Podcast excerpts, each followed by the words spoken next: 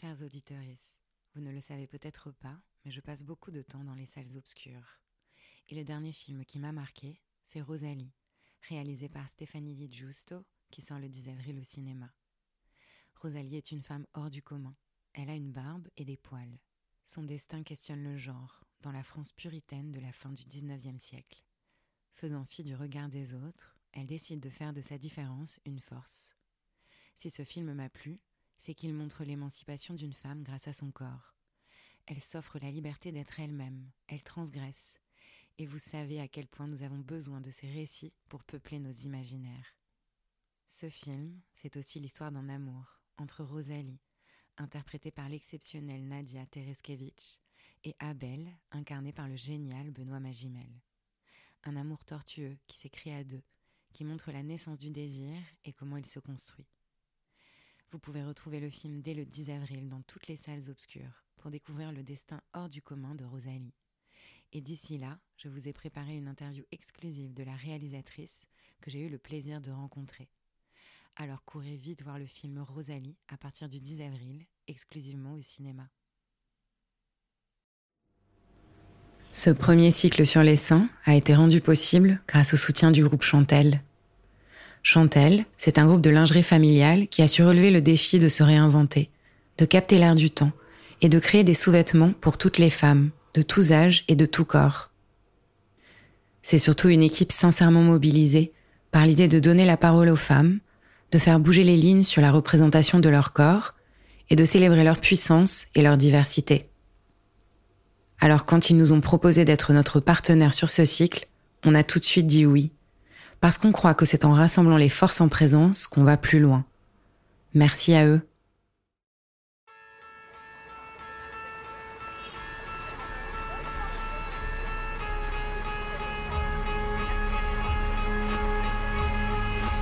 Jamais tout à fait le même, nos corps de femmes changent au cours des cycles, au cours de la vie.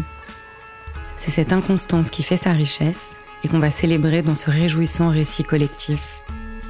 De ces fragments de vie, émerge la singularité de chaque point de vue et on l'espère, quelque chose d'universel dans les histoires qu'il raconte. Bienvenue dans le podcast Ceci est ton corps.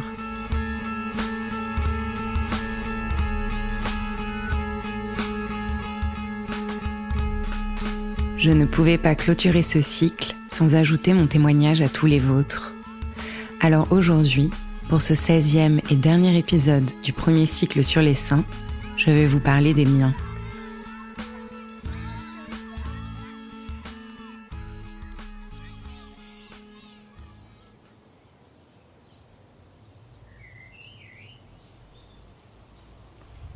Je m'appelle Aurélie, j'ai 33 ans et j'ai passé la plus grande partie de ma vie à ne pas aimer mes seins, à ne pas m'aimer tout court. Et mes seins étaient le symbole de ce désamour. Ils étaient l'épicentre de tout ce que je n'acceptais pas. Ma féminité, ma sexualité, mon sexe à pile et mon désir. Ils étaient de trop. Trop gros, trop lourds, trop visibles, trop encombrants. Ils sont arrivés tôt, avant toutes celles qui m'entouraient. Ils m'ont mis sur le devant de la scène alors que je voulais être au dernier rang, bien caché. Je voulais être invisible, lisse, sans relief, et ils étaient comme des montagnes indomptables. Ils attiraient les regards, les envies, me donnaient un statut de femme fatale que je n'avais pas choisi et dont je ne voulais pas. Ils me sexualisaient alors que je n'étais qu'une petite fille, comme s'ils parlaient à ma place.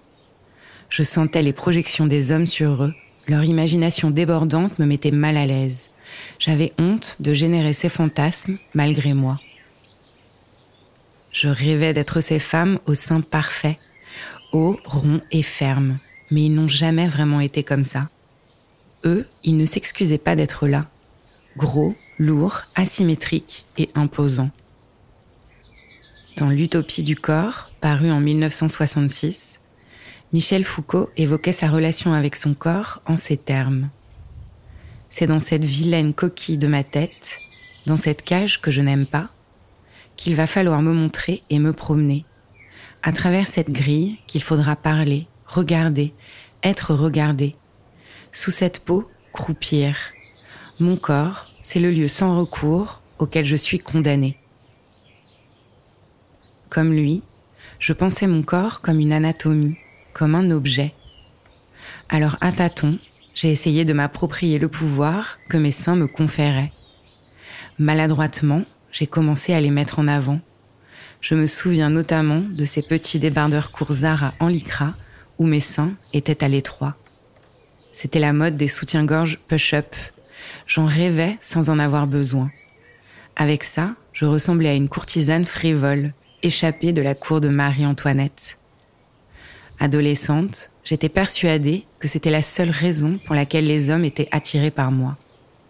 J'étais pleine de doutes et d'incertitudes. Alors je mettais mes seins et mon corps à la disposition des autres. En grandissant, notre relation est devenue moins conflictuelle. On vivait ensemble sans trop se regarder, on se tolérait. Ils faisaient leur vie et je faisais la mienne. Je ne les aimais toujours pas, ils tombaient de plus en plus, alors je m'empêchais de porter des hauts sans soutien-gorge. L'achat de ceux-ci a d'ailleurs toujours été un vrai calvaire. Comme 95% des femmes, l'un de mes seins était plus gros que l'autre. Et comme 40% d'entre elles, une taille de bonnet séparait les deux. Je me retrouvais toujours à essayer mille modèles pour en trouver un qui convenait à peu près. Je rêvais de lingerie fine sans armature, mais impensable pour moi de les laisser se balader sans être soutenus et de révéler ainsi leur vraie nature aux autres. Ils étaient là, certes, il fallait faire avec, mais ils n'allaient quand même pas être à l'aise non plus.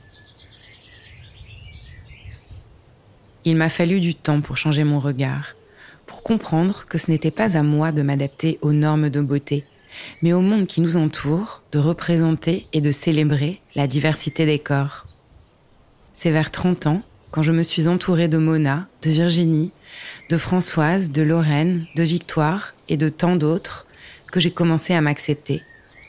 Leurs mots m'ont ouvert les yeux et m'ont donné de la force. À commencer par les premières lignes de King Kong Theory qui m'ont fait l'effet d'un électrochoc. J'écris de chez les moches, pour les moches, les vieilles, les camionneuses, les frigides, les mal baisés, les imbaisables, les hystériques, les tarés, toutes les exclues du grand marché à la bonne meuf. Et je commence par là pour que les choses soient claires. Je ne m'excuse de rien. Je ne viens pas me plaindre. Je n'échangerai ma place contre aucune autre. Parce qu'être Virginie Despentes me semble être une affaire plus intéressante à mener que n'importe quelle autre affaire.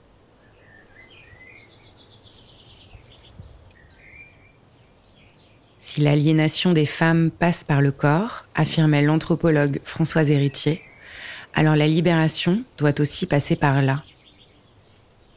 Pour moi, c'est passé, entre autres, par une opération.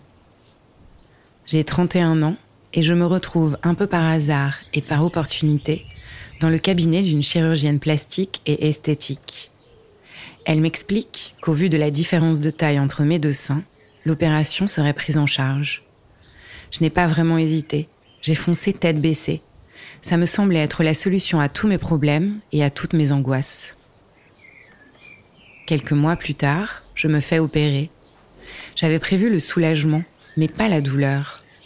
Le retrait des drains, le sang, la brassière qui compresse, la peau à vif, le changement des pansements tous les jours. Je n'avais jamais fait cette expérience du corps blessé, du corps souffrant. Alors j'attends, je pense mes blessures. J'ai mal, je pleure beaucoup. Cette douleur, elle n'était pas que physique. Je n'avais pas vraiment anticipé ce que ça me ferait de me faire découper le corps. J'avais l'impression de m'être trahi, d'avoir cédé aux injonctions et de leur avoir donné raison. Deux ans plus tard, il m'arrive encore d'en pleurer quand j'en parle. Je ne me souviens plus de la douleur, mais je me souviens de mes larmes. Avec le recul, je crois que cette étape marque la réappropriation de mon corps. Il aura fallu qu'on me les coupe pour que je les retrouve et les accepte enfin. Aujourd'hui, ils font à peu près la même taille, ils tombent déjà un peu, ils ont gardé de sacrées cicatrices de l'opération. Une sage-femme m'avait d'ailleurs très maladroitement glissé qu'on ne m'avait pas loupé. Mais ces cicatrices, ce sont mes blessures de guerre, un rappel du chemin parcouru. Aujourd'hui, je peux enfin dire que je les aime. Et je ne les aime pas parce qu'ils se sont rapprochés de la norme, mais plutôt parce qu'ils ont vécu, souffert et qu'ils sont toujours là, fiers.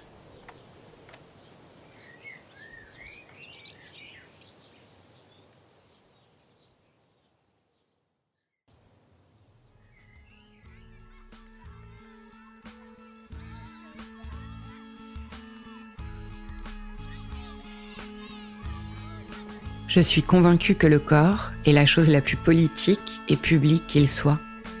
Et c'est de là qu'est partie l'envie de vous écouter en parler. Depuis le lancement, le 8 mars dernier, nous avons déjà écouté 15 femmes qui ont accepté de témoigner, de partager avec nous une partie de leur intimité. C'est grâce à elles que ce podcast existe et grâce à leur générosité que cette mosaïque sonore prend peu à peu forme. Alors c'est avec beaucoup d'émotion et de reconnaissance que j'ai envie de leur dire merci. Merci à Pauline, à Constance, à Camille, à Myriam, à Jeanne, à Lynn, à Amandine, à Salomé, à Frédéric, à Hélène, à Oriane, à Julia et à nos belles anonymes. On a vraiment hâte de continuer l'aventure et après avoir parlé des seins, on a envie de s'attaquer au ventre le ventre comme second cerveau, le ventre matrice, le ventre digestif, le ventre comme centre du corps, le ventre et les multiples injonctions dont il fait l'objet. Bref, c'est un vaste sujet. On a hâte d'explorer avec vous. Alors si vous avez envie de témoigner, vous pouvez m'écrire à aurélie at J'emprunte le mot de la fin à Mona Cholet, c'est un extrait de son essai Sorcière, la puissance invaincue des femmes, paru en 2018 aux éditions La Découverte. Il ne faut pas sous-estimer le besoin que nous avons de représentation, partagée par la majorité ou issue d'une contre-culture, qui même sans que nous en soyons clairement conscientes, nous soutiennent, donnent sens, élan, écho et profondeur à nos choix de vie. À très vite